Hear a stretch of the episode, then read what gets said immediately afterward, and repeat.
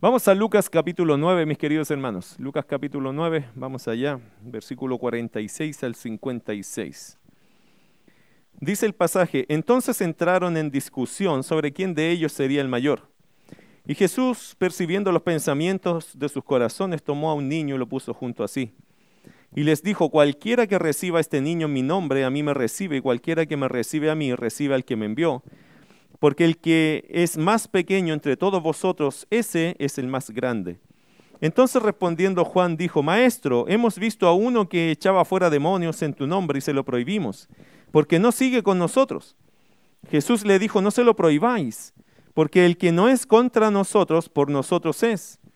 Cuando se cumplió el tiempo en que él iba de ser, eh, eh, perdón, en que él había de ser recibido arriba, afirmó su rostro para ir a Jerusalén y envió mensajeros delante de él, los cuales fueron y entraron en una aldea de los samaritanos para hacerle preparativos, mas no le recibieron porque su aspecto era como de ir a Jerusalén. Viendo esto sus discípulos, Jacobo y Juan, dijeron, Señor, ¿quieres que mandemos que descienda fuego del cielo como hizo Elías y los consuma? Entonces, volviéndose él, los reprendió diciendo, Vosotros no sabéis de qué espíritu sois porque el Hijo del Hombre no ha venido para perder las almas de los hombres, sino para salvarlas. Y se fueron a otra aldea. Tres escenas, tres situaciones, hermano, que casi yo creo que Jesús, cuando me puedo imaginar que esto casi lo hizo a puertas cerradas. ¿A qué me refiero con eso? Yo creo que estas charlas fueron eh, charlas hechas para sus discípulos. Una corrección en la forma de cómo se debe servir. Y de alguna forma, hermano, esto le toca mucho al equipo de trabajo, le toca mucho al equipo nuclear de Jesucristo, de decir los que estaban más cercanos, sus doce más él. Y de alguna forma esto nos va a ayudar mucho a nosotros a entendernos claramente cómo deberíamos servir en una iglesia, cómo deberíamos servir en un liderazgo, cómo deberíamos servirnos los unos a los otros. Claramente eh, Jesús está enseñando acá la forma correcta de servir. Para mí sería lo que se conoce entre los pastores o en el ministerio, se llama la filosofía del ministerio de Jesús. ¿Cuál era la manera de pensar de Jesucristo cuando se hablaba de servicio? ¿Cuál era la forma de llegar a la gente, de tratar a la gente, de tratarse los unos contra o los unos con los otros, no contra los otros? Entonces, Jesucristo aquí va a enseñar, mis queridos hermanos, la forma correcta en la cual tú y yo debemos servir. Ahora aprendemos mucho en estos pasajes acerca de cómo Jesús piensa, acerca de la mejor forma que nosotros deberíamos enfrentar esto que se llama el ministerio, el servicio. Su filosofía, hermano, de cómo ministrar.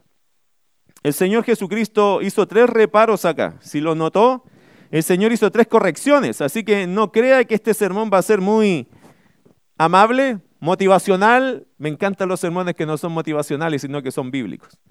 Porque las iglesias hoy día se llenan de motivación. Oh, yo lo quiero animar a sacar al campeón que va por dentro, hermano. Si nosotros no tenemos un campeón adentro, siempre nos reímos con Marcelo de eso. Pero hermano, es que no tenemos un campeón adentro. ¿Sabe lo que tenemos adentro? Un pecador. Es un pecador que quiere salir y hacer su voluntad. Lo sujetamos a través de la obediencia por la fe en Jesucristo y en obediencia a su palabra. Usted no tiene un campeón por dentro. Su potencial, si usted no lo deja dirigir al Espíritu de Dios, es terrible. Creo que los discípulos acá nos muestran tres cosas que ellos tenían en su mente y estaban muy mal.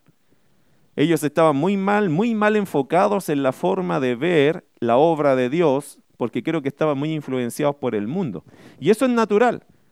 Es natural cuando tú vives plagado en un mundo que está bajo un imperio, eh, con mucha diferencia económica, con muchas distinciones de clases sociales, cuando hay alguien que siempre te está poniendo el pie encima diciendo tú no puedes, cuando hay una, una rebelión social allí entre los romanos y los judíos, cuando a ti te cuesta surgir y hay otros que surgen mucho, o sea, ellos vivían en ese mundo. Jesús los toma para trabajar con ellos y Jesús no tiene ningún interés en la parte material. Pero no así los que estamos siguiendo a Jesús, ¿cierto? Porque vivimos en un mundo. Ahora, ¿Cuál es la diferencia entre Jesucristo y los discípulos? Bueno, si Jesucristo tenía hambre, ¿qué podía hacer? Bueno, mil cosas. Si necesitaba dinero, de hecho mandó a Pedro a pescar un día, a sacar dinero del pez, ¿se acuerda de eso?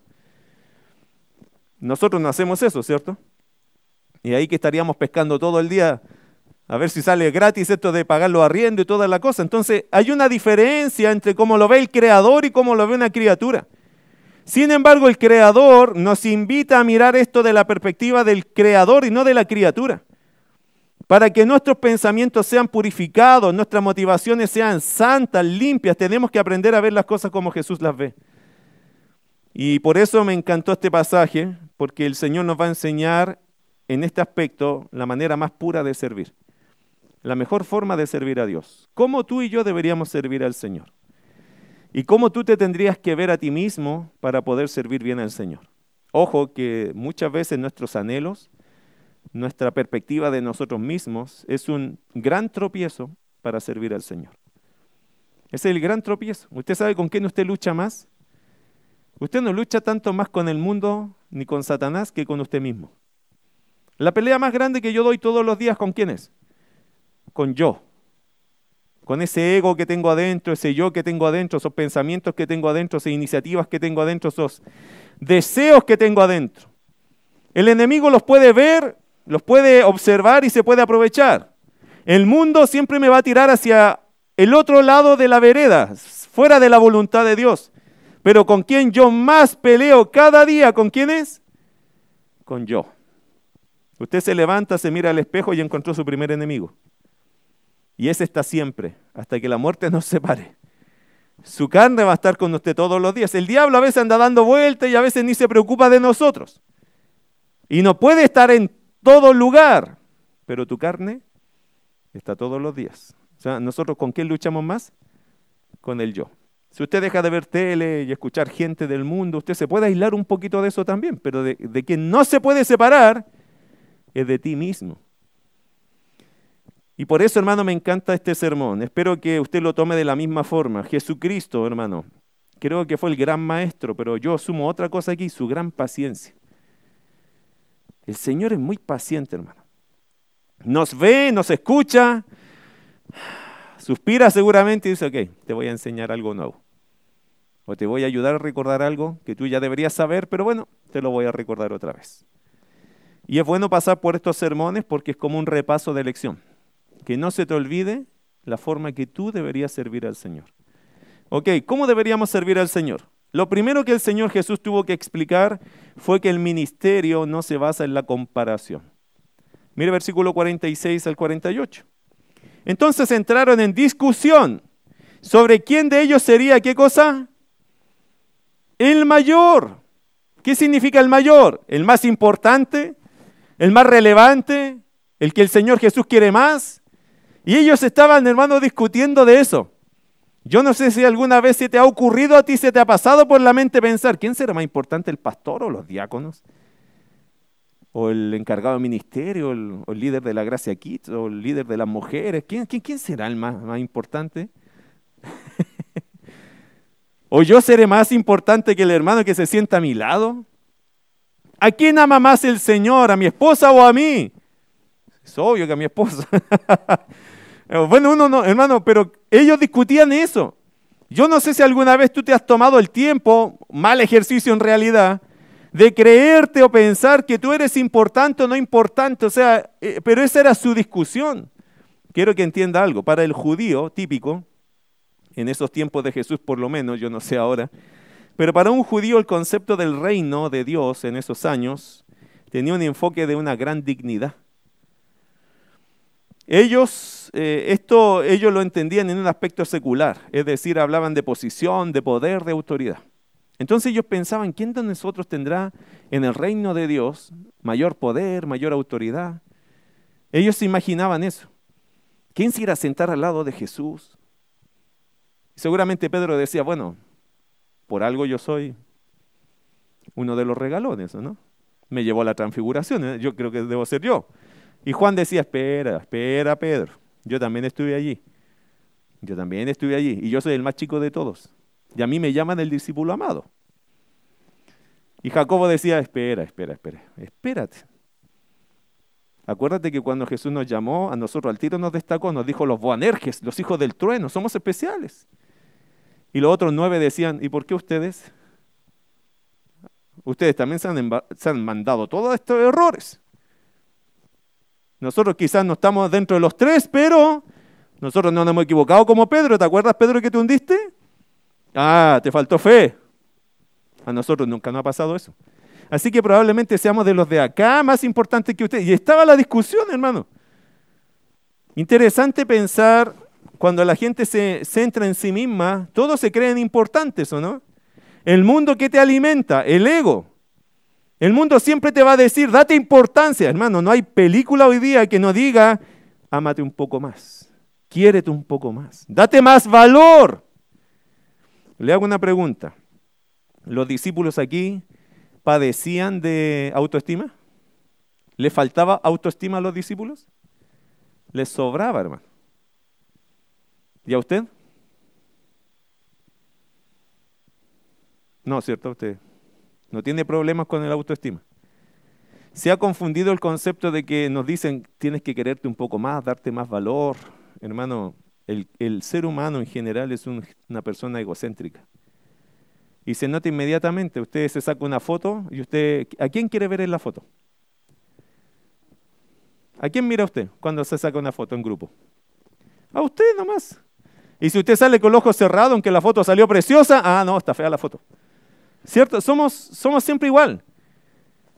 Si a usted lo pasan a llevar en la fila del supermercado porque usted está para pagar y alguien se pone adelante, ¿cómo se siente usted? Esta señora que se mete aquí, ¿cómo se le ocurre? ¿Qué desubicada la mujer? ¿Cómo? ¿Con qué, le digo? porque nuestro ego compite muy fuerte. y eso es inmediato, es inmediato. Todos nosotros lidiamos con nuestra egolatría. Tenemos la tendencia de mirar por el yo antes que por el otro. Aquí estaban en una discusión, hermano, y me parece que era una discusión suficientemente notoria para que Jesús percibiera los pensamientos de ellos. De hecho, mira lo que dice el pasaje. Entraron en discusión sobre quién de ellos sería el mayor. Y Jesús, percibiendo los pensamientos de sus corazones, así que aquí no, Aquí Jesús no les preguntó qué están haciendo, no, no averiguó allá, sino que notó inmediatamente que ese pensamiento pasó por los corazones de todos ellos. Aunque usted no lo diga, Jesús lo sabe, que luchas con tu propio yo, con tu propio ego y estás perdiendo a veces la pelea diciendo, bueno, pero ¿por qué yo? ¿Por qué yo? ¿Por qué no puedo ser de aquellos? Bueno, Jesús da una lección interesante acá entre paréntesis, hermano, el mayor, para que usted entienda, es el de más relevancia, el más considerado, el más importante. Y ellos discutían quién sería el mayor. ¿Cómo respondió Jesús a sus pensamientos? Porque es interesante que el Señor conoce los pensamientos. Así que, hermano, cuando vaya a discutir con el Señor, acuérdate de algo. Él conoce todos tus pensamientos. Así que Él va a discutir en la base de tus pensamientos, no de tus palabras. Usted podría no decir nada, pero Jesús ya lo sabe. ¿Lo nota? Versículo 48, y les dijo, ah, versículo 47, y Jesús, percibiendo los pensamientos de sus corazones, tomó a un niño y lo puso junto a sí. Pregunta, ¿por qué toma un niño? Ellos están discutiendo quién es el más importante de nosotros. Y Jesús toma un niño. ¿Por qué a un niño? Mire Mateo capítulo 20. A ver si logramos entender eso.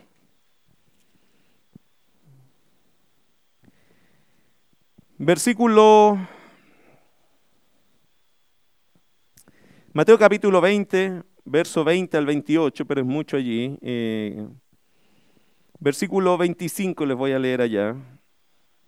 Dice, entonces Jesús llamándolos dijo, sabéis que los gobernantes de las naciones se enseñorean de ellas, y los que son grandes ejercen sobre ella potestad, más entre vosotros no será así, sino que el que quiera hacerse grande entre vosotros será vuestro servidor, y el que quiera ser el primero entre vosotros será vuestro siervo. Como el Hijo del Hombre no vino para ser servido, sino para servir y para dar su vida en rescate por muchos. Mis queridos hermanos, ¿por qué un niño?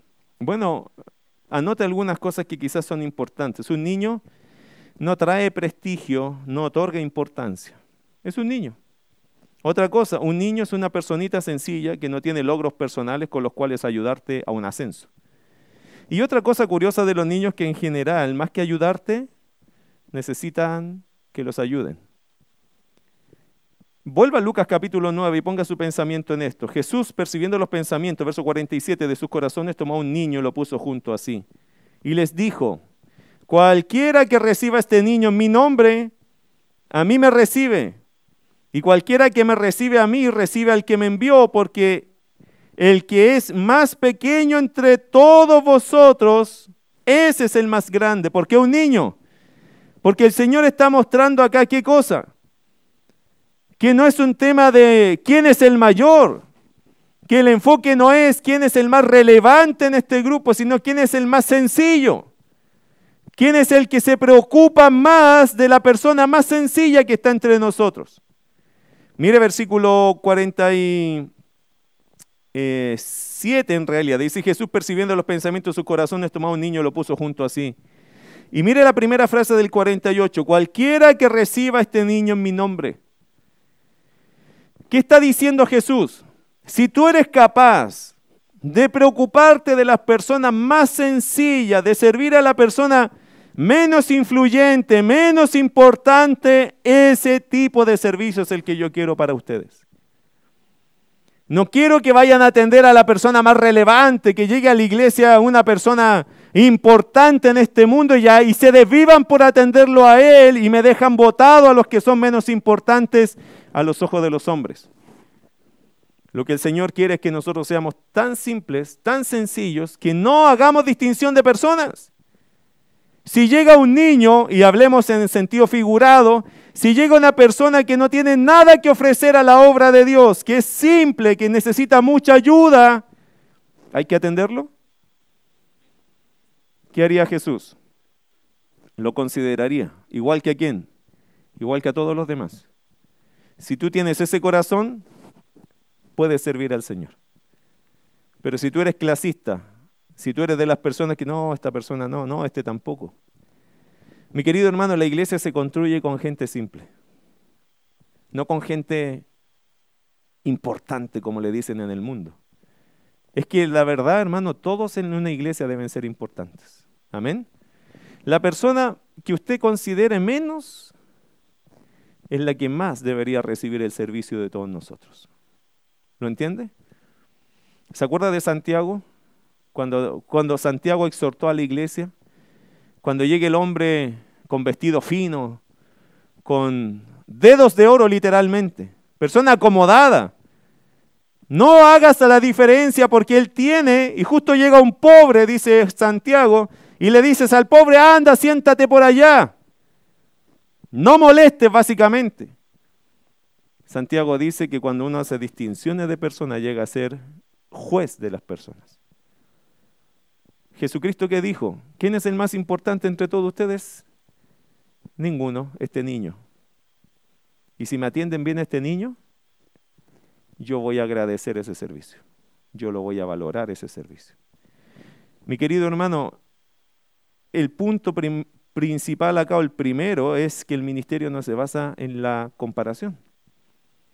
Despreocúpese del tema de quién es el más importante acá. Acá no hay ninguno importante.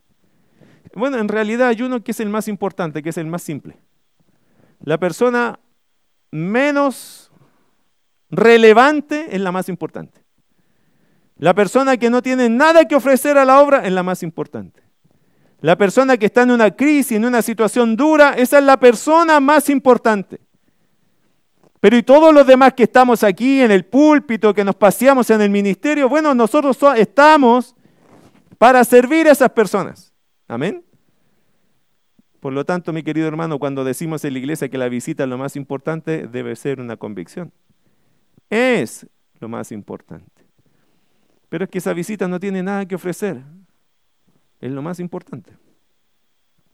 Es que esa visita trae cualquier problema. Bueno, es lo más importante entonces.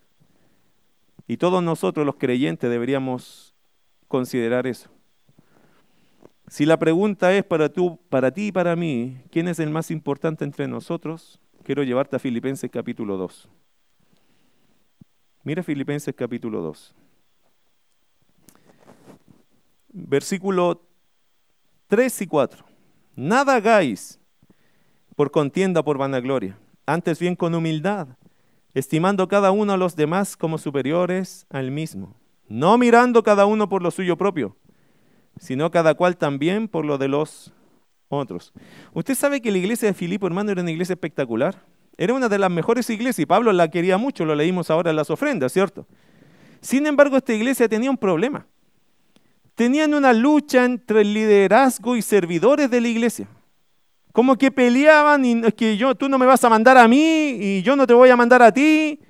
Y tenían un conflicto. De hecho, hay algunos que salían a predicar solo para competir con otros. Mire capítulo 1, versículo 14. Y la mayoría de los hermanos, cobrando ánimo en el Señor, con mis prisiones, se atreven mucho más a hablar la palabra sin temor. Algunos a la verdad predican a Cristo por envidia y contienda. Pero ¿cómo vas a predicar a Cristo por envidia y contienda, hermano?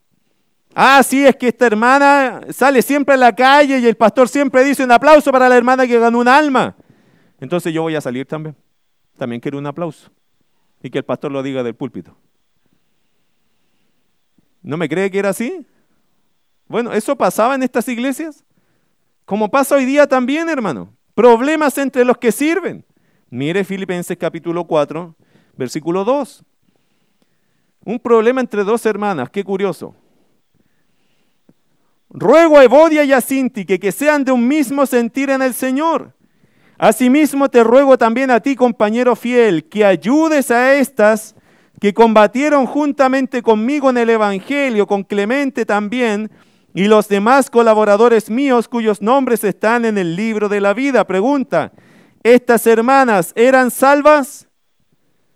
Sí, están inscritas en el libro de la vida, eran salvas, pero estaban peleadas. No tenían el mismo sentir. Ahora, fue tan público su problema que Pablo tuvo que tratarlo públicamente. O sea, esta carta se leyó a la iglesia. Entonces la iglesia escuchó algo, Evodia y Sinti que están peleadas. Qué vergüenza, ¿no? Que el pastor dice, voy a leer una carta que nos mandó Pablo, hermanos. Y salió Evodia y Sinti. Y ahí estaba Evodia y Sinti sentada. Evodia estaba aquí, Sinti estaba allá. Y el grupo de Evodia estaba para aquí y el grupo de Sinti estaba, estaban todos separados. Y el pastor de la iglesia comienza a leer la carta de Pablo. Era tan notoria su separación, líderes, mujeres influyentes en el grupo de la iglesia. Tanto así que todas las conocían, no le tuvieron que poner el apellido, no, si y Sinti eran muy conocidas en la iglesia.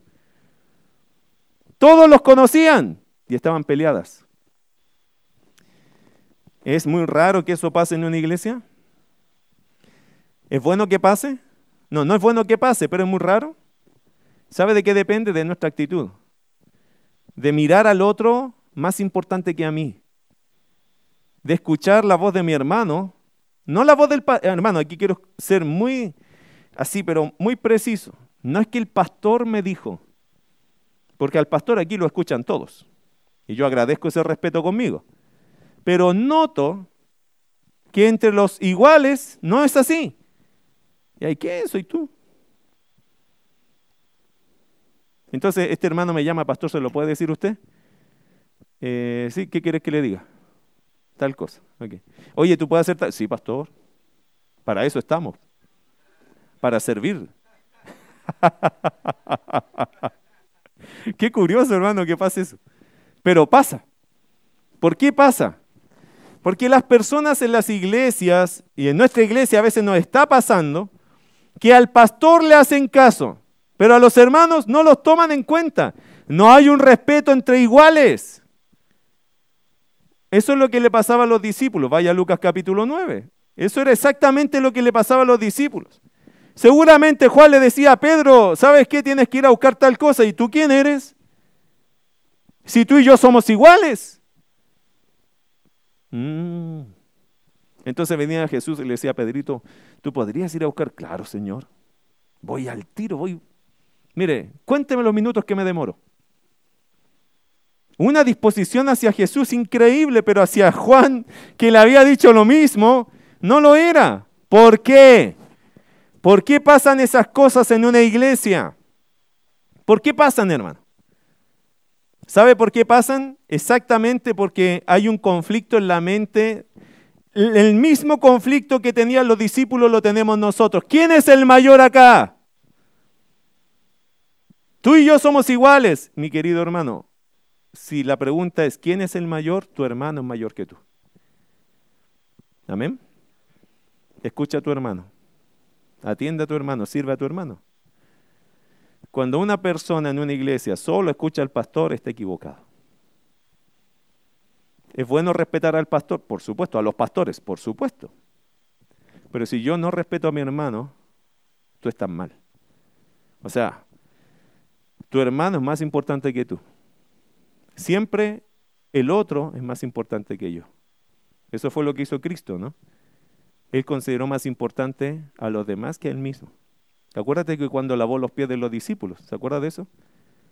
E, esa pega, ese trabajo, hermano, no lo hacía nadie. Lo hacía el esclavo más humilde de la casa. Y Jesús se sacó su ropita, dice, se puso la toalla, el lebrillo, ¿cierto? Llevó el, como el lavatorio que tenemos, algo para lavar allí, empezó a lavar los pies de los discípulos. Y Jesús, ¿qué les dijo?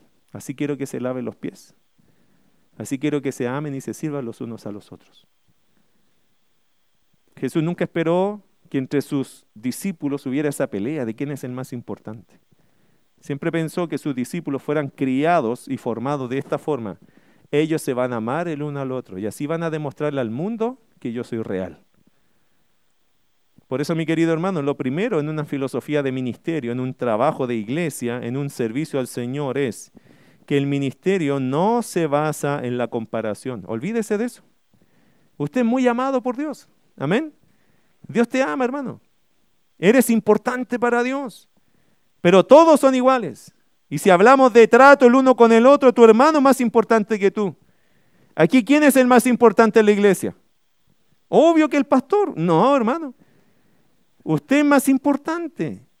Y si usted tiene necesidades, vamos a tratar de ayudarte. Es decir, todos nosotros tenemos que pensar como Cristo pensó. ¿Ha conocido iglesias donde los pastores son los intocables? Los que caminan en una nube y bajan a ver a estos pobres pecadores y después se van. Que no agarran una escoba porque, no sé, no conocen el escobillón ni el trapero, no levantan una silla porque eso es indigno de los pastores, hermano, estamos equivocados. El ministerio no se hace así. El ministerio es con la gente, para los hermanos. Todos nos servimos. Ahora, no espere que el pastor la haga toda, si usted también puede, ¿cierto? No vaya a esperar que ahora el pastor, ya póngase pastor la cosa esa que usted dijo, la de nylon, y vamos trapeando. Pero si hay equipos para eso, hermano.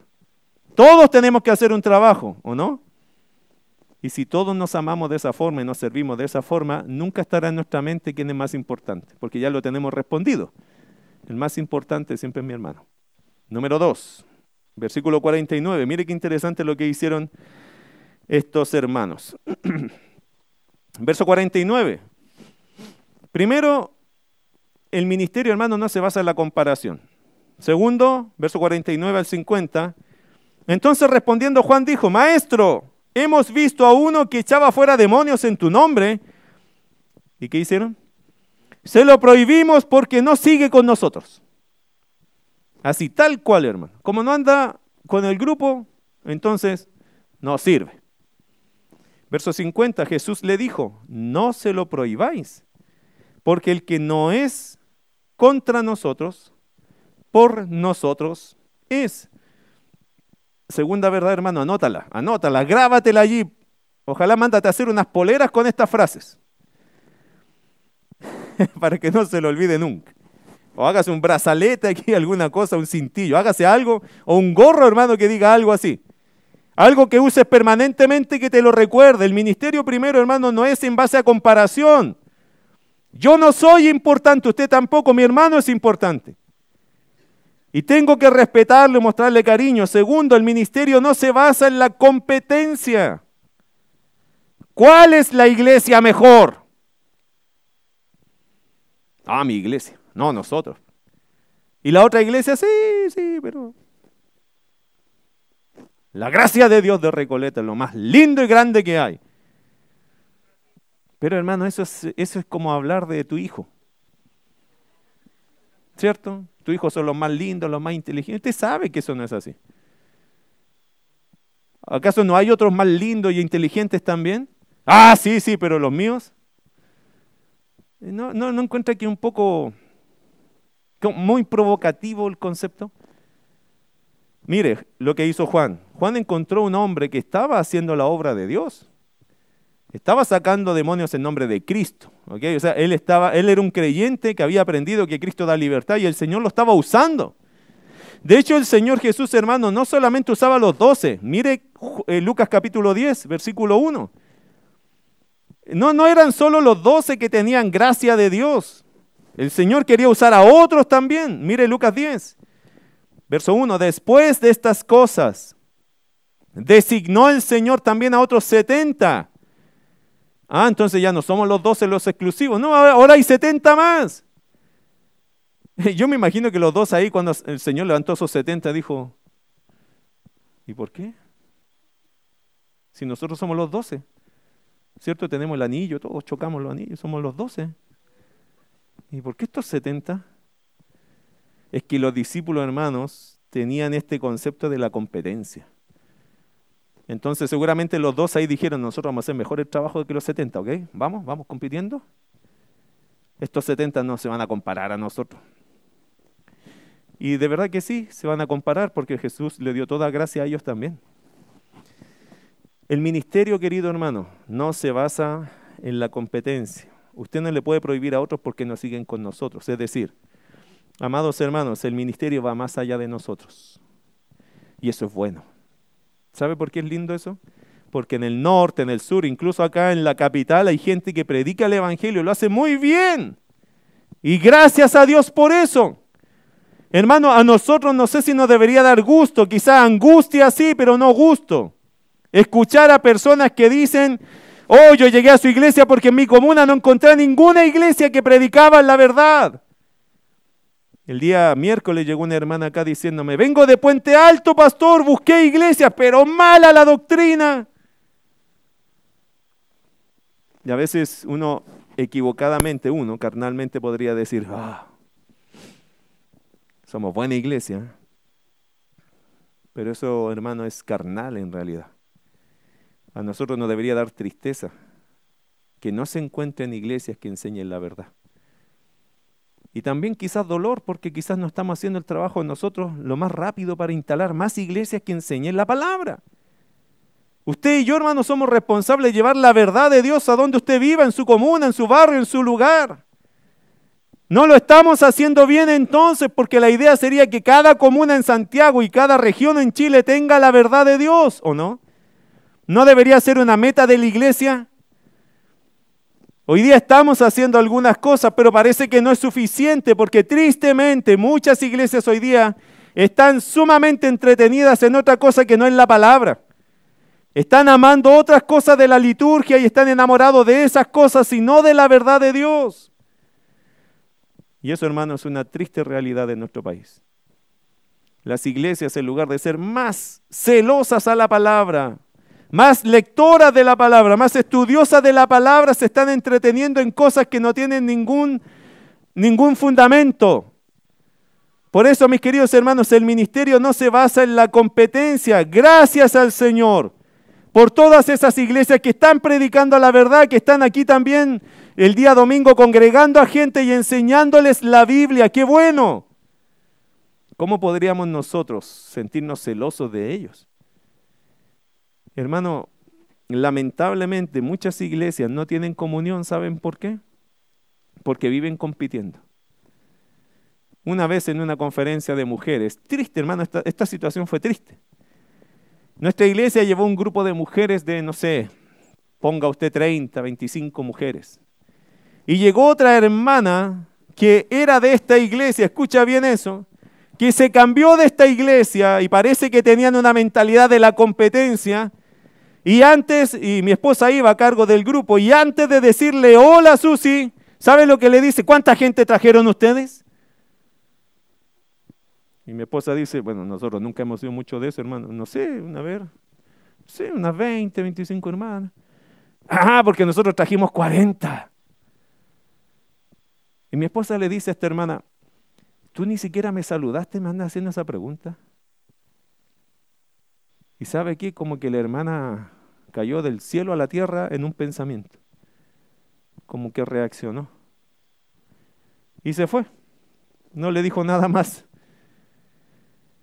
Hermano, cuando uno tiene metido en la cabeza la competencia, se olvida de la obra de Dios.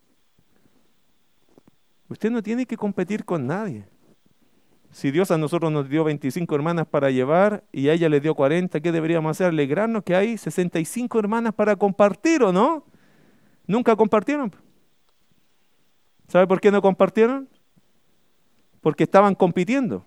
Por lo menos en un lado estaban compitiendo, ya que un grupo compita ya sacaba la comunión. Se sentían felices porque pasaron adelante a sacarse la foto, vengan los grupos. Y a veces los líderes nos equivocamos porque le fomentamos esto a la gente.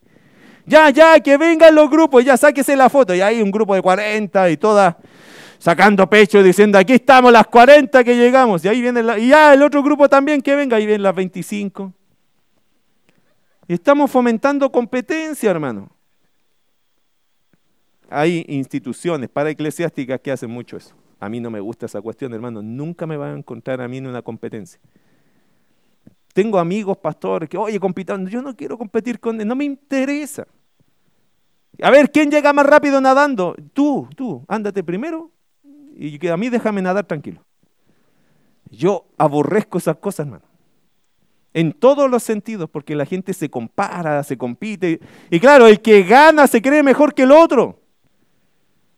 Es que no somos mejores que nadie. Usted haga su trabajo y hágalo bien y dele gloria a Dios por estar sirviendo. Pero no se ponga a decir, oh, mi, ministerio creció más que todos los demás, porque así como creció, así como se murió. Porque al Señor lo que no le interesa es la competencia.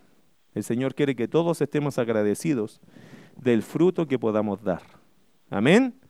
Así que mi querido hermano, sáquese la competencia de la cabeza, sáquese la comparación de la cabeza. Aquí todos son importantes. Pero si tú lo tienes que aplicar a ti, tu hermano es más importante que tú. Y segunda cosa, si hay otros que están haciendo la obra de Dios, apóyalos, gózate con ellos. No compitas. No, hermano, sálgase de la competencia. Usted haga su mejor esfuerzo. Y si puede complementar su trabajo con otros, esa es la idea. Por lo menos tú te vas a encontrar con una filosofía en nuestra iglesia. En esta iglesia se trabaja en equipo. Si no, no se trabaja, hermano. ¿Lo escuchó? Se lo voy a repetir por si acaso. En esta iglesia, la gracia de Dios de Recoleta se trabaja en equipo. Si no, no se trabaja. Lo voy a decir otra vez, a ver si baja convicción. En la iglesia bautista, la gracia de Dios de Recoleta, se trabaja en equipo, si no, no se trabaja. Ahí sí. No creo que a todos les bajó, pero yo creo que quedó por ahí al medio. Y lo va a tener que aprender. Porque aquí no tenemos gente exclusiva. Aquí no nos paramos toda la fila porque se paró uno. Acá todos trabajamos en equipo y si no, no trabajamos. ¿Sabe por qué? Porque cuando una persona es individualista, echa a perder el equipo. Es igual que una selección de fútbol, hermano. Si todos no juegan, para ganar o para, para el equipo, entonces echa a perder el equipo. Aquí no hay ninguna estrella. Aquí todos somos servidores. Pero mi servicio se potencia, escucha bien esto mi querido hermano, para animarte. Mi servicio se potencia cuando yo comparto con otro. Porque en el complemento somos mejores que solos. ¿Cuesta trabajar en equipo? Sí, porque tengo que ser humilde. Esa es la cuestión porque tengo que tolerar a otro, porque tengo que invitar la idea del otro a mi cabeza y no me gusta. Pero definitivamente es el mejor camino según la palabra de Dios nos enseña. Algunos hablan del apóstol Pablo y ¿sabe lo que hace Pablo? Habla de su equipo. Habla de los hermanos que sirven con él. Lea todas las cartas de Pablo y se va a dar cuenta. Pablo, Silvano y Timoteo. Pablo y Timoteo. Pablo y este. Siempre en equipo. ¿Por qué? Alguien lo dijo así. Si usted quiere llegar rápido, vaya solo. Si usted quiere llegar lejos, vaya acompañado. Yo he decidido en este ministerio y en mi vida llegar lejos, no rápido. Hay mucha gente que dice, ah, yo quiero tener una iglesia de mil personas y va solo por allí. No, yo también me gustaría tener mi vida y mi tiempo en personas para que lleguen lejos. Porque capaz que yo no llegue, pero mi hermano, que yo lo formé, que yo le enseñé, que yo lo crié, va a llegar. Quizá otros más jóvenes que nosotros. Hermano, así se llega lejos. ¿Quiere llegar rápido? Llegue, pero va a llegar solo. Y allá cuando llegues solo, nadie le va a decir, y el Señor mismo no creo que te va a decir, oh, qué bonito, llegaste primero, pero no llegó nadie contigo. Porque no transmitiste tu visión, tu corazón, la visión de Dios para la iglesia. Por eso hay mucha iglesia, hermano, que se encumbra muy rápido por el hombre de Dios que está allí. Pero murió el hombre de Dios y todo se fue para abajo. En cambio, otros nos vamos a demorar un poco más, pero vamos a llegar 20, 30, 40, 100, 500 allá. Pero eso va a permanecer. ¿Por qué? Porque esos hombres son formados. Esas mujeres fueron formadas en la palabra. Y eso es lo que nosotros anhelamos, llegar lejos, no llegar rápido. El, ritmo lo dará Dios. Pero mientras Dios dé el ritmo, nosotros vamos a seguir enseñándole a la gente cómo aprender a ser un discípulo. Amén. Y lo tercero, para terminar, está en el versículo 51 al 56. Bárbara lección esta. El ministerio, hermano, primero no se basa en la comparación, ¿ok? Segundo, no se basa en la competencia. Y tercero, el ministerio no se basa en la condenación. Todos aquellos que tienen ministerios tan condenatorios, hermano, porque hay ministerios que son muy condenatorios. Y hay creyentes muy condenatorios. ¿Ok?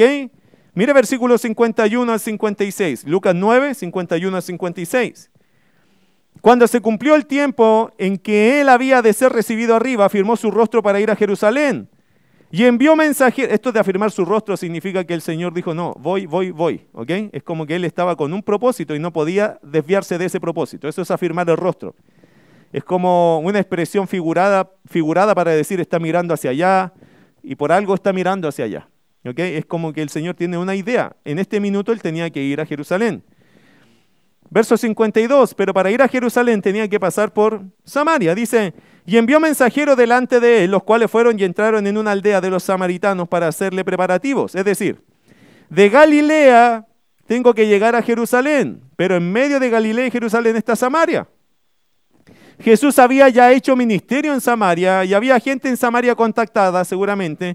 Y el Señor dice, mira, como vamos para Jerusalén, pero podríamos pasar por Samaria un viaje directo, pero hacemos una pequeña parada en Samaria. Versículo 53. Más, o pero, no le recibieron porque su aspecto era como de ir a... Los samaritanos dicen, pero va a quedarse con nosotros. No, no, va para Jerusalén. Ah, entonces no. No, no, que no se quede aquí. Oye, pero es el Señor. Sí, pero ¿por qué va a Jerusalén? Todos van para allá. ¿Por qué no se queda aquí en Samaria? No, no, que pase derecho. Si tiene tantas ganas de ir, que no lo detenga nada. Aquí no lo vamos a recibir. Eso se lo dijeron a dos de los discípulos más, más intrépidos que tenía Jesús. Se le ocurrió la mala idea a los samaritanos de decirle esto a Jacobo y a Juan. Hermano, curiosamente Juan fue llamado en el tiempo el apóstol del amor, pero en este minuto era el Boanerges, el, hijo del trueno. Hijo del trueno le llamó Jesús a ellos. ¿Por qué? Porque en cualquier momento te arman una tormenta. no conozco hermanos así yo, pero deben haber. y sobre todo se ofenden a su maestro, hermano. Esto era los guardaespaldas de Jesús.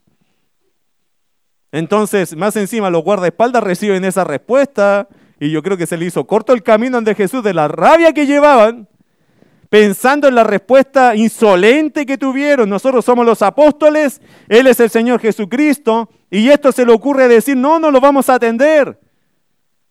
Ah, no, no, muchachos, se metieron mal con nosotros aquí. Mira versículo 54. Viendo esto sus discípulos, Jacobo y Juan, dijeron, Señor, ¿Quieres que mandemos que descienda fuego del cielo? Como hizo Elías y los consuma. yo creo que en otra traducción humana yo diría, Señor, déjanos. Déjanos mandarle fuego a estos. Igual que Elías para que se hagan pedazos. Bueno, e-, esta fue, hermano, la actitud de los hijos del trueno, los boanerges que tenían. Ellos no pudieron discernir nada más que un rechazo y se quedaron pegados con el rechazo. Y ellos lo que querían ahora era qué? Condenar. Dijeron que no, al infierno se van. ¿Hay gente así? ¿Hay ministerios así? Que frente a un rechazo son capaces de decirte, bueno, se acabó la gracia, al infierno te fuiste. Fue tu culpa. ¿Por qué no rechazaste? Rechazaste al Señor, te vas al infierno de una, de cabeza y ahora ya. Hay, hay ministerios así, hermano. Pobre que usted le diga que no a ese hombre, porque te manda al infierno de una y sin retorno. La gracia se acabó inmediatamente, usted se va a la condenación, pero como una quebrada cayendo. Bueno, ¿qué dijo Jesús? Porque, ¿sabe, hermano? Estos ministerios condenatorios son como atractivos. ¿ah? ¿Sabe por qué? Porque nosotros, como vivimos con el tema de la venganza y la justicia, como que a veces nos llama la atención ser justicieros de Dios. Esa persona me hizo un mal, Señor, usted sabe, mándele fuego. ¿Cierto? O te lo llevas o te lo mando, pero haga su justicia allí. Nos encantan esas cosas nosotros acá adentro. Como que el corazón nuestro es muy justiciero. Esa persona hizo un mal, listo, la condenación eterna para él. No le damos la oportunidad, ni siquiera a nuestro pensamiento, de que esa persona se pudiera arrepentir. Esta semana hubo una noticia en Chile que me estremeció. Porque uno siempre piensa en sus hijos de un muchacho que estaba en la plaza con otro muchacho, vinieron unos ladrones, escuchó la noticia, me imagino. Yo la escuché el día lunes, me parece, me estremeció. Si es así como lo contaron, me estremeció. Un muchacho que estaba arrancando de ladrones que lo querían asaltar en la plaza. Se metió a la casa de una vecina del barrio para proteger su vida. La vecina llamó a los vecinos organizados y entre todos le pegaron y lo mataron. Yo no sé si escuchó la noticia, fue el lunes me parece por ahí. Hermano, yo no me gusta escuchar noticias y cuando escuché eso pensé en mi hijo. O sea, si a mi hijo le pasa eso, que por su idea, yo no, yo no conozco toda la historia, ¿ok? Eso fue lo que escuché, pero al pensarlo así, querido hermano, me estremece. Ahora, la mamá dicen que después fue a ver el cuerpo y el cuerpo estaba amarrado, porque amarraron al muchacho y estaba botado ahí solo, como un perro en la calle o o en el patio, no lo sé. Claro, sí, eh, ¿por qué? Porque la vecina llamó pensando que era un ladrón que se había metido a la casa. Lo tomaron por ladrón, pero no, no lo escucharon, parece, no, no le hicieron misericordia, no tuvieron compasión, lo mataron nomás, hermano. Cuatro personas detenidas ese día. Y yo pensaba, si uno de nuestros hijos, es que siempre que uno piensa en sus hijos, te estremece. Es decir, si mi hijo buscando arrancarse de ladrones, le pasa algo así. ¿Cómo miro yo después a las personas que le dieron muerte sin piedad, hermano? Que no le preguntaron, ¿qué está haciendo aquí, hijo? ¿Qué está? No, no, parece que no lo escucharon. se dedicaron a pegarle, hermano. Hasta matarlo. ¿Sabe lo que pensé también ese día? Estamos listos los seres humanos para matarnos los unos a los otros sin ningún tipo de lamento. En la sociedad está tan esto de ir unos contra otros, hermano, que es fácil asesinar a una persona y que no te duele el corazón. Estamos en una sociedad dura. El corazón se endureció muchísimo. ¿Y sabe que el corazón de las iglesias es igual? Vemos a una persona que comete un error, un pecado, un delito, y nosotros lo único que queremos es que se mueran. Es lo único que queremos, que Dios les mande juicio y que se vayan al infierno. Eso que Juan y, Jacobo pensaron acá no está tan lejos de nosotros, hermano. Porque lo primero que pensamos nosotros cuando alguien nos hace la vida de cuadritos o nos hace un mal es que la persona se vaya al infierno. Lo que más anhelamos es que la persona sea castigada. El lugar... Ahora, ¿cómo respondió Jesús? Para que ya nos centremos en, en sus palabras y no en las mías. ¿Qué dice? Verso 55, entonces volviéndose, él los reprendió. Mire, los otros los corrigió, pero aquí los reprendió. ¿Nota que hay una fuerza intencional allí? No, hermano, no piense así. Hay una reprensión de Jesús como para poner un acento de que esto, olvídate de ese pensamiento de mandarle condenación a la gente. ¿Qué dice Jesús? Lo reprendió diciendo, vosotros no sabéis de qué espíritu sois. Ustedes están confundidos y la idea de ustedes es que cada vez que nos rechacen mandarle condenación a la gente. Versículo 56. Porque el Hijo del Hombre no ha venido para perder las almas de los hombres, sino para salvarlas. Querido hermano, van a llegar gente a la iglesia que ha hecho cada cosa, cada error ha cometido, pero ¿qué pasa si llegan en actitud de arrepentimiento? ¿Qué pasa si ponen su fe en el Señor?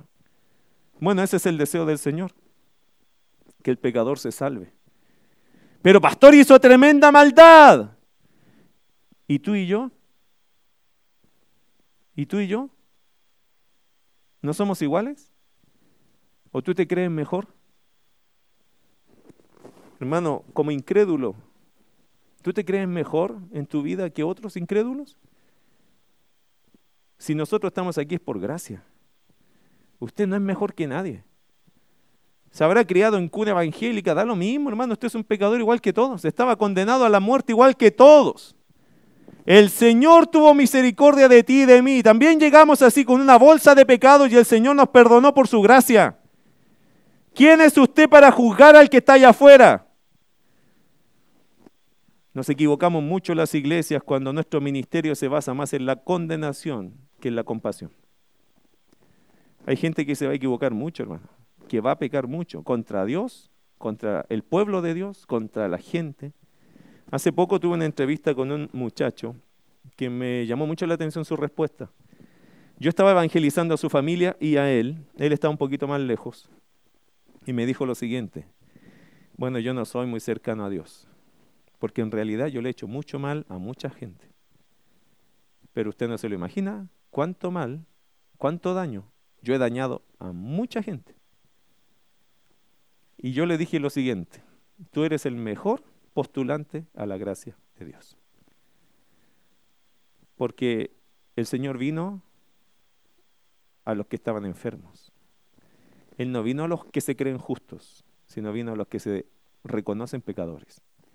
Y si tú te reconoces pecador, eres el mejor postulante para Dios. Hay mucha gente que dice, no, yo soy muy mala, ¿cómo Dios me va a querer? Bueno, justamente Dios quiere a los más malos quiere derramar su gracia, ayudarlos, cambiarle su vida. ¿No eras tú uno de los más malos? Y aquí estamos, ¿cierto? Con chaquetita, pantalón de tela, y aquí estamos con nuestra Biblia. Y somos un amor de, hermano ahora, ¿o no? Pero así no entramos. Así no llegamos tampoco. Éramos, hermano, entre delincuentes, sucios, inmorales, mal hablados, alcohólicos, drogadictos, ladrones. Éramos de todo un poco, ¿no? ¿O no? ¿Y qué pasó con esa persona? Ah, Cristo. Cristo hizo la diferencia. ¿Y Cristo puede seguir haciendo diferencia en la gente? No se olvide nunca, hermano, que el ministerio no se va a hacer la condenación, se va a hacer la compasión. Cristo no quiere que la gente muera. Cristo quiere que la gente se convierta. Y te quiere usar a ti para mostrar un testimonio con el fin de que la gente se convierta. Tu amor, tu humildad, tu carácter transformado, el Señor lo quiere usar como una luz para esas personas que no son cambiadas todavía, que son incrédulas, que actúan, se comportan como incrédulos. Bueno, pero ¿quién les va a mostrar un ejemplo? Se supone que el Señor espera que nosotros, sus hijos, les mostremos el ejemplo para que ellos, viendo ese ejemplo, tengan una oportunidad de cambiar. Por lo tanto, somos responsables. El Señor Jesucristo lo dijo así, porque el Hijo del Hombre no ha venido para perder las almas de los hombres, sino para salvarlas. En Ezequiel hay un pasaje, no sé si lo puedo encontrar acá en mis notas, eh, pero hay un pasaje, hermano, eh, que dice que el Señor no quiere la muerte del pecador. El Señor no se goza, Jehová no se goza en la muerte del pecador. ¿Saben qué se goza el Señor? En su arrepentimiento. Así que mi querido hermano, esta iglesia tiene tres filosofías, por lo tanto, que las adopta directamente del Señor Jesús. ¿Cuáles son? El ministerio no se basa en la comparación. Aquí nadie es importante, solo el Señor y mi hermano. ¿Y yo? No. Mi hermano primero. Amén. Segundo, este ministerio, la Iglesia Bautista de la Gracia de Dios, no se basa en la competencia. Si hay otros que hacen la obra de Dios, amén, y los apoyamos y oramos por ello y compartimos ese gozo. No somos exclusivos, no somos ni los mejores tampoco, estamos haciendo la obra igual que otros. Y debemos gozarnos que el ministerio no depende de nosotros, sino del Señor, que da gracia a muchas personas que están ganando almas en todo el mundo. Y tercero, el ministerio no se basa en la condenación. No estamos aquí, hermano, para mandar a la gente al infierno. Estamos aquí para salvar a las almas. ¿A cuál? A todas. Y si hizo tal cosa, que se salve. Nuestro llamado como iglesia es salvar almas, salvar almas, salvar almas. La condenación si le llega, que no sea porque nosotros oramos para que se condenaran, porque la iglesia está para orar, para que la gente se salve. Vamos a orar.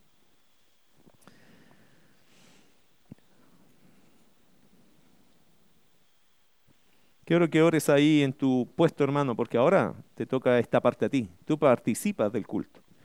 Escuchaste la palabra, ahora participa de la palabra. ¿Cómo? Orando. Habla con Dios de lo que escuchaste recién. ¿Y qué cosas de tu vida deben cambiar? ¿Qué tiene que cambiar de tu vida? ¿No será que de repente caemos en esto de la comparación? ¿Que nos creemos algo? ¿Nos olvidamos que no somos nada? ¿Que estamos para servir a los demás? ¿Que el reino de Dios se construye con gente humilde? Nos perdimos en la discusión en algún momento, nos acostumbramos a tener un valor, cuando el valor real lo tiene el Señor y mi hermano. ¿Nosotros qué somos? No somos los importantes. Cristo es el importante y mi hermano es importante. El ministerio no se basa en comparación, amados. Aquí el importante es Cristo. Y todos nosotros servirnos los unos a los otros, en humildad, en sencillez, estimando a los demás como superiores a uno mismo. Tener el gozo de servir a otros. Ese debe ser nuestro norte, el gozo de servir a los demás, de servir al Señor, a mis hermanos, incluso a los más pequeños de esta iglesia, servirlos, porque para eso estamos, ese es nuestro carácter cristiano, ese es nuestro ministerio, así debería ser identificado nuestro ministerio, ministerio. Tampoco buscamos competir con otros. Hermanos, nosotros no somos ni los mejores ni los más grandes y no es un problema eso. Porque no estamos para competir con nadie, estamos para ser competentes en Dios, para hacer nuestro trabajo para el Señor. Al que tenemos que agradar y al único que nos debe preocupar agradar es a Cristo. No competimos, nos gozamos con otros que también están enseñando la palabra. Y eso debe vivirlo afuera y acá adentro también. Gózate con aquellos hermanos que están siendo bendecidos en la obra de Dios. Que Dios los está levantando para usarlos que los está preparando, que están ocupando puestos de servicio. Gloria a Dios. Si yo no soy único, qué bueno que hayan otros conmigo acá. Porque esto no es competencia. Cuando una persona compite, pierde su competitividad, hermano. Pero cuando uno se complementa con otros, crece, crece y el ministerio crece y la obra de Dios crece. Y mis queridos hermanos, nunca busque condenar a nadie. Yo sé tengo el mismo corazón carnal que usted. A veces me da rabia cosas. Me gustaría orar porque gente se fuera al infierno. Pero eso sería contra el carácter cristiano. Por el contrario, el Señor nos dice que el Señor nos llamó a salvar las almas. Tú tienes gente a la cual le debes tus oraciones, a la cual le debes tu testimonio, a la cual le debes tu ejemplo, para que esas personas puedan ver en ti un ejemplo de cristiano y puedan así desear conocer a Jesús. Somos nosotros responsables de eso también, amados hermanos. No a condenar a la gente, tener compasión por las personas, orar por su salvación, para que Dios se glorifique en pecadores, igual que como lo hizo en nosotros. Ora a tu Dios por aquellas cosas que tú te das cuenta que están mal en ti. Por favor, ora por eso. Te voy a dar un minuto para que ores. Ora, ora específicamente por aquellas cosas que tú sabes que están mal en ti y en mí. Dios amado, gracias por este sermón. Señor, fue muy ilustrativo. Nos vuelves a recordar ¿para qué estamos en este mundo? Señor, aquí no estamos para ser los más importantes, tampoco para competir y ganarle a nadie. No estamos aquí para infundir condenación a la gente. Señor, estamos aquí para mostrar tu humildad, para mostrarla en práctica, reconocer que los demás son más importantes que yo. Estamos aquí, Señor, para gozarnos con otros, para servir junto a otros, para que el reino tuyo se haga grande y tu obra crezca. Estamos aquí, Señor, para mostrar compasión. Así como tú nos mostraste compasión a nosotros y nos has dado esta vida nueva y el perdón de los pecados. Gracias, Señor, porque es imposible, creo yo, olvidar estas lecciones de tu palabra. Pero ayúdanos a practicarlo. A ser el primero, Señor, en pedir perdón cuando ofendemos. A ser el primero al devolverle la honra a alguien que le faltamos el respeto a gozarnos, Señor, en ponernos a trapear, a barrer, a limpiar baños, a ayudar a los niños, a servir en el ministerio, que seamos los más gozosos, porque eso te agrada a ti. Que nunca, Señor, querramos ser el centro de la foto, pero sí nos gustaría acompañar en la foto, Dios. Que estimemos a los demás como más relevantes, más importantes que a nosotros mismos. Gracias porque sé que en la vida usted nos lleva a esa práctica. Por favor, quita de nosotros el corazón duro, que no lo acepta, que no lo entiende, que se justifica. Permítenos poner humildad y, tomar la iniciativa para ganar humildad, para practicar humildad. Permítenos, Señor, tomar la iniciativa, tener el gozo de ir a, otra persona a pedir perdón. Tener el gozo de dirigirnos a las personas y decir, sabes qué, perdóname, yo te falté el respeto, pero te respeto mucho. Permítenos tener el gozo, Señor, de ser guiados por el Espíritu de Dios a dar esos pasos tan bellos que muestran el carácter tuyo.